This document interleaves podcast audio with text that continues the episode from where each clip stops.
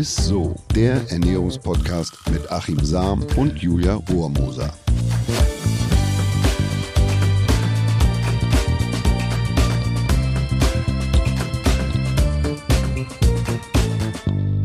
Hallo und herzlich willkommen. Ihr hört Ist so, den Ernährungspodcast mit unserem Lieblingsernährungswissenschaftler Achim Sam. Und mit unserer Lieblingsmoderatorin, ich sag's jetzt einfach mal so, Julia Rohrmoser. Hallöchen. Hallöchen. Ja, heute haben wir eine richtig ähm, fette Folge für euch. Ne? Ja. Es geht nämlich einfach ums Fett, wie ja. wir zwischen guten und bösen Fetten unterscheiden. Und ähm, wir erfahren tatsächlich alles zu Omega-3-Fettsäuren, mhm. neuestes, ähm, ja, neueste Forschungsergebnisse, die besten Quellen und wie sie uns fitter, schlanker und sogar jünger machen können. Hört sich auf jeden Fall schon mal sehr gut an.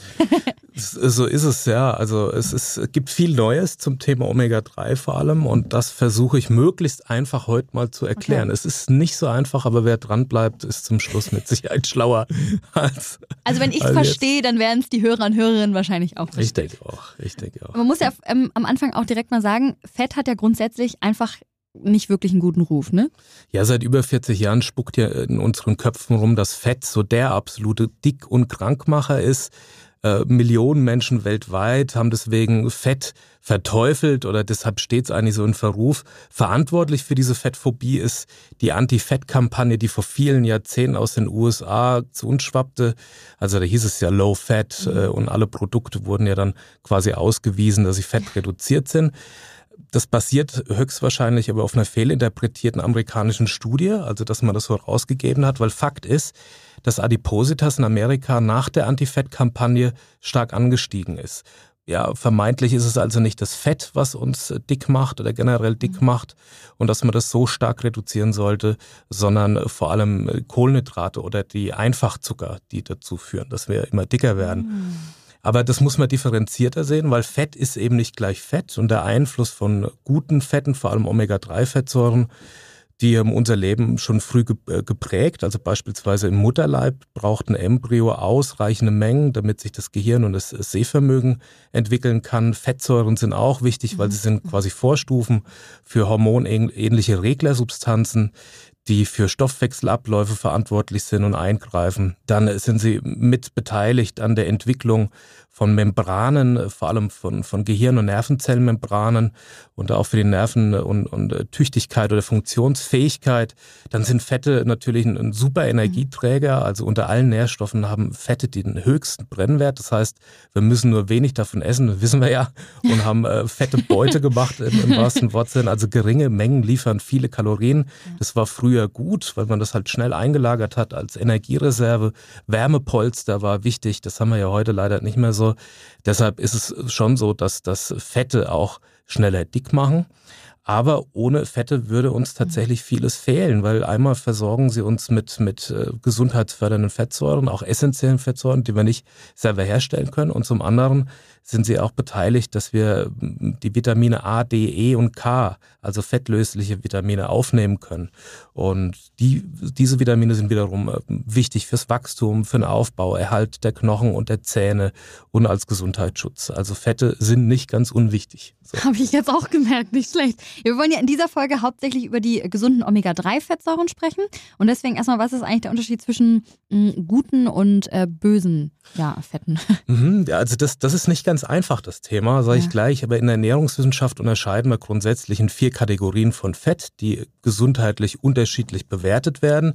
Es gibt die gesättigten Fettsäuren, die einfach ungesättigten Fettsäuren, die mehrfach ungesättigten Fettsäuren. Das sind die sogenannten MUFs, also mehrfach ungesättigte ja. Fettsäuren. Dazu gehören Omega-3 und Omega-6-Fettsäuren und die Transfettsäuren.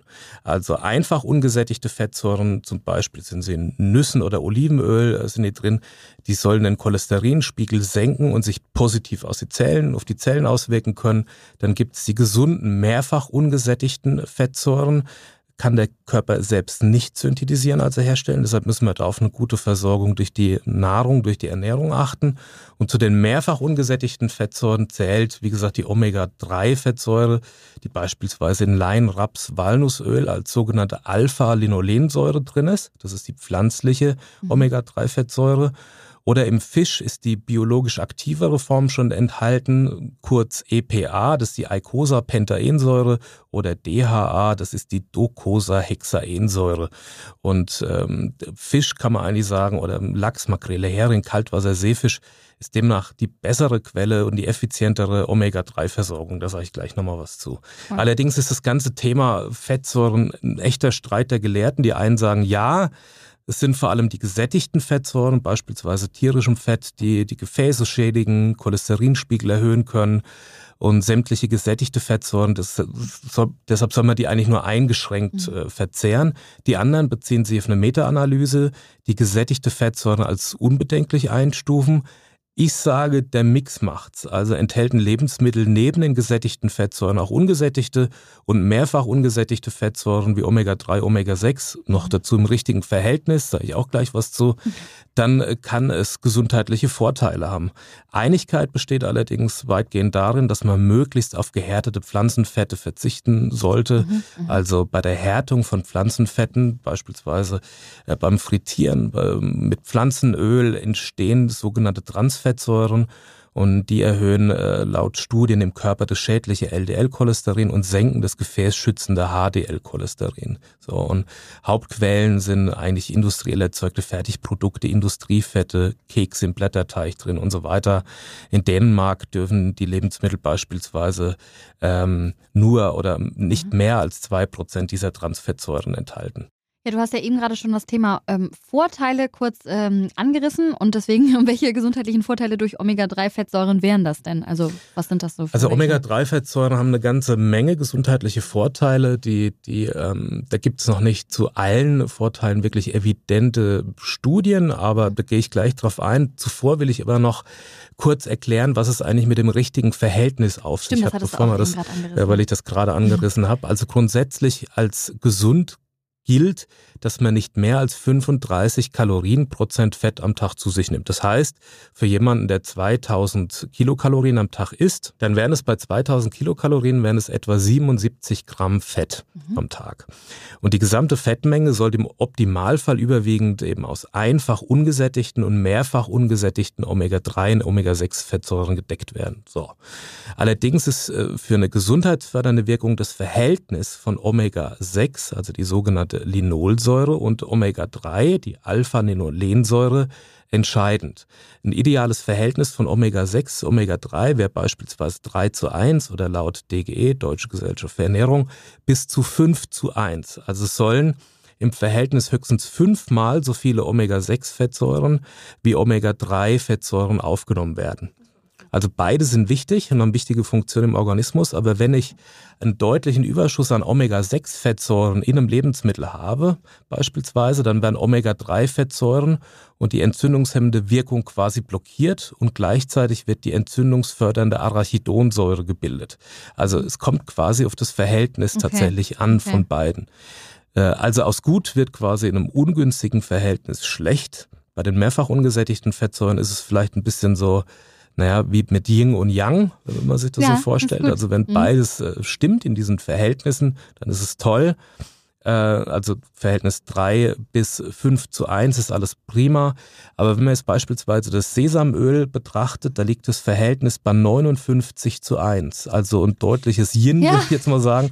Deshalb würde ich Sesamöl jetzt nicht als Basisöl in der Küche einsetzen, okay. sondern lieber ein Rapsöl, das hat 2 zu 1, das Verhältnis Omega-6, Omega-3 oder ein Olivenöl hat 11 zu 1. Das ist auch noch gut oder es ist auch noch okay, zumindest was diese Pflanzenöle letzten Endes angeht. Wer sich jetzt fragt, was ist der Unterschied zwischen Omega-3 und Omega-6, also der biochemische Unterschied ist, dass die normalen Fettsäuren einen Bindungsarm haben, die haben nur eine, na, man muss sich das vorstellen, wie so eine, wie so ein Bindestrich zwischen dieser Atomkette. Ja. Und bei Omega-3 und Omega-6 ist es so, dass bei Omega-3 zwischen dem dritten und vierten Bindungsarm, also in mhm. dieser Kette, eine Doppelbindung ist. Aha. Und bei Omega-6 ist diese Doppelbindung an sechster Position sozusagen. Okay. Und so unterscheiden Omega-3, Omega-6. Und deshalb sind diese, diese gesunden Öle tatsächlich auch recht instabil. Also diese Doppelbindungen, die mhm. sind, man nennt es sterisch instabil, die knacken sehr leicht auf, also beispielsweise Sonnenlicht oder man erhitzt die zu mhm. stark, dann knacken die auf und dann entstehen sogenannte freie Radikale. Deshalb muss man darauf achten, dass man diese Öle, je gesünder ein Öl ist, desto leichter ist es auch verderblich und dass man es lichtgeschützt lagert. Man kennt das ja beim Olivenöl, dass es in den dunkelgrünen Flaschen und so drin ist. Also je gesünder ein Fett und Öl ist, desto schonender muss man es eigentlich behalt, äh, behandeln, mhm. weil eben diese Doppelbindung da aufknacken. Mhm. Äh, so. Also du hast ja gesagt, das Thema äh, wird super schwierig, aber du erklärst es auf jeden Fall bis jetzt richtig gut. Ich, ich komme auf jeden Fall richtig gut mit, ja. ihr wahrscheinlich oder hoffentlich da draußen auch. Aber du sagst ja auch immer, dass es gar nicht so einfach ist, Omega-3 aufzunehmen. Erst recht ja nicht für VeganerInnen, ne? Ja, das stimmt, aber das Leben ist ja nicht immer einfach, ne? aber dafür bin ich ja da, um es euch zumindest ein bisschen, also beim mhm. Thema Ernährung ein bisschen leichter zu machen. Mhm. Also es ist schlicht und einfach so, dass die Omega-3-Fettsäure aus pflanzlichen Quellen, also die sogenannte Alpha-Linolensäure, beispielsweise enthalten in Raps- und Leinöl, im Körper erst noch in die biologisch aktiveren Formen der Omega-3-Fettsäuren, die sogenannte EPA, äh, also die Eicosapentaensäure und DHA, Docosahexaensäure, umgewandelt werden muss. Also diese pflanzlichen äh, Omega-3-Fettsäuren müssen umgewandelt werden, eben in DHA und EPA. Und allerdings werden sozusagen aus dieser Alpha-Linolensäure höchstens 10 Prozent es gibt auch andere Quellen, die davon sprechen, dass es sogar weniger als 5% sind, äh, werden zu DHA und EPA. Und das ist sehr, sehr wenig. Also das heißt, ich muss relativ viel aufnehmen, um quasi auch im Körper dann entsprechend die bioverfügbare Form EPA und DHA ähm, ja, sozusagen zu entwickeln. Und in Kaltwasserseefischen wie Lachs, Makrele und Hering, da liegen die Omega-3-Fettsäuren bereits als EPA und DHA vor und deshalb ah, nimmt man gleich die biologisch aktivere Form äh, letzten Endes zu sich. Mhm. So. Und wenn man jetzt keinen Fisch mag oder sich vegan ernährt, ja. dann muss man entweder ordentlich Pflanzenöle in einem guten Verhältnis eben nehmen, Omega-6, Omega-3 essen. Aber dann hat man natürlich auch eine ordentliche Kalorienmenge intus, hyperkalorisch, man ja. nimmt also auch, auch leicht dazu. Es gibt mittlerweile aber auch Produkte aus EPA und DHA produzierenden Mikroalgen, wie beispielsweise die Ulxenia oder Ulkenia. Ähm, und die, die sind auch aus Nachhaltigkeitsaspekten sind die sehr positiv, also positiver, als wenn man es beispielsweise aus dem Fisch letzten Endes dann mhm. gewinnt.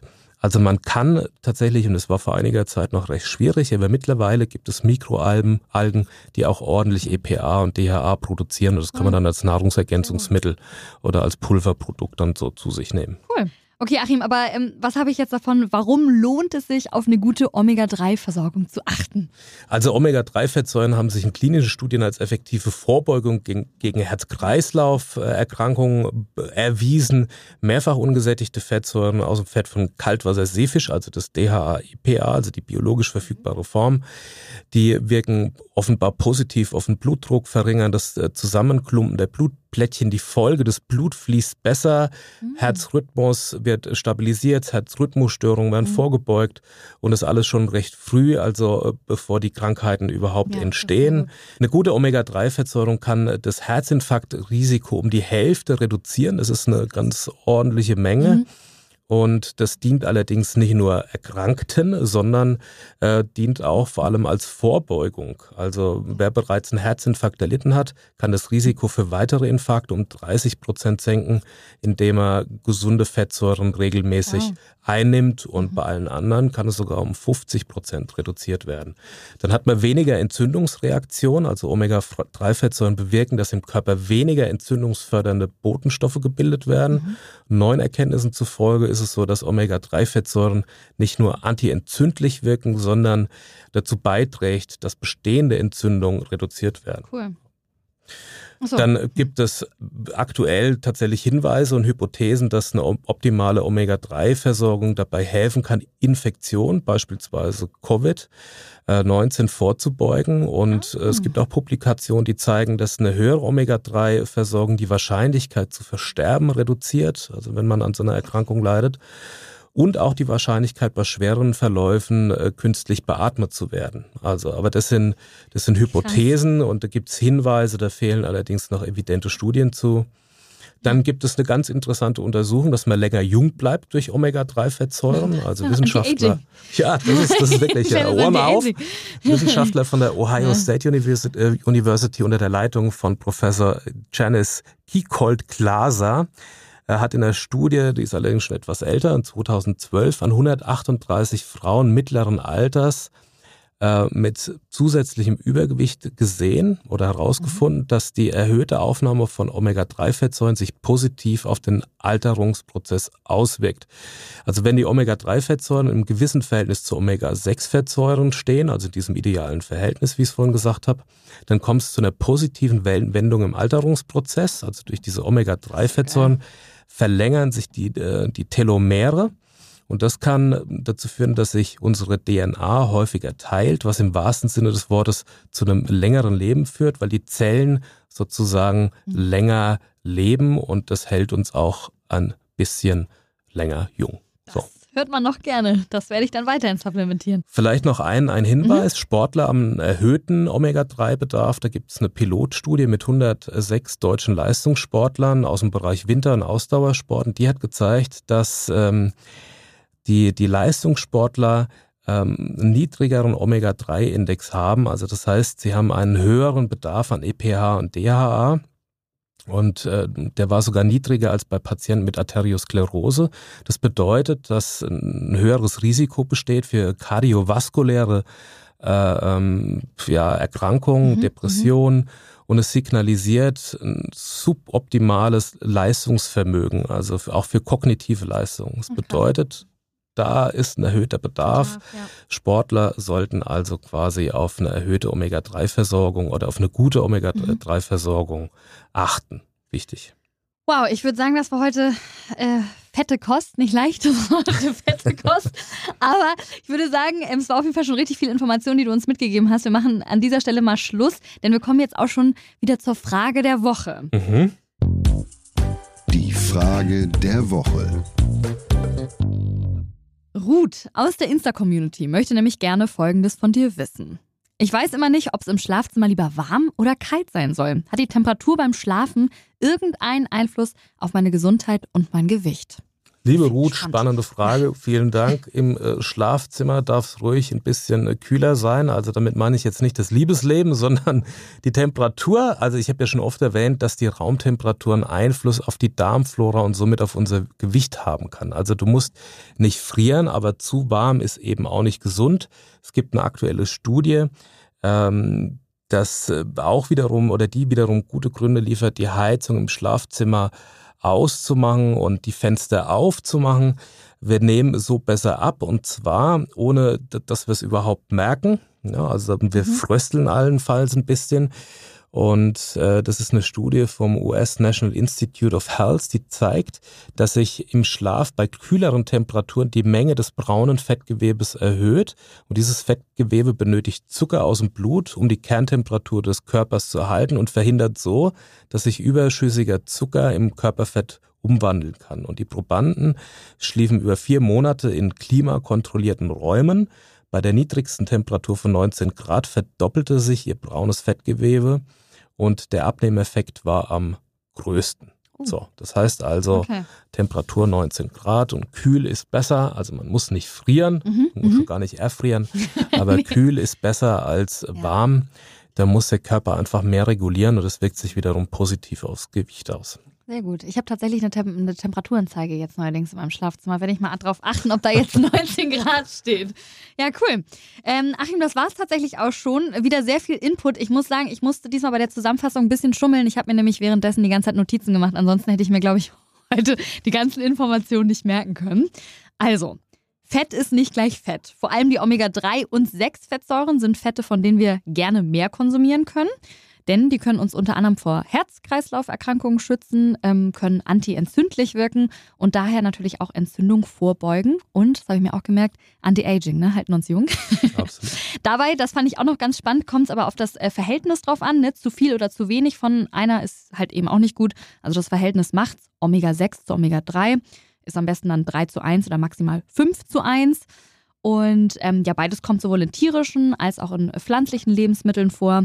Jedoch liegt es im Tierischen schon so vor, ne, wie es äh, der Körper braucht und direkt verwertet werden kann. Und aus pflanzlichen Quellen müssen die Fettsäuren dann erst noch vom Körper ja umgewandelt werden, bevor unser Organismus das wirklich nutzen kann. So ist es. Sehr gut. So, damit sagen wir tatsächlich auch schon wieder Tschüss und bis zum nächsten Mal. Wir freuen uns über eure Nachrichten und natürlich Themenvorschläge bei Instagram oder per E-Mail an isso.edeka.de und natürlich auch über eure lieben Bewertungen und Empfehlungen auf Spotify und Apple. Ist so. Bis nächste Tschüss. Woche. Dieser Podcast wird euch präsentiert von Edeka. Wir lieben Lebensmittel.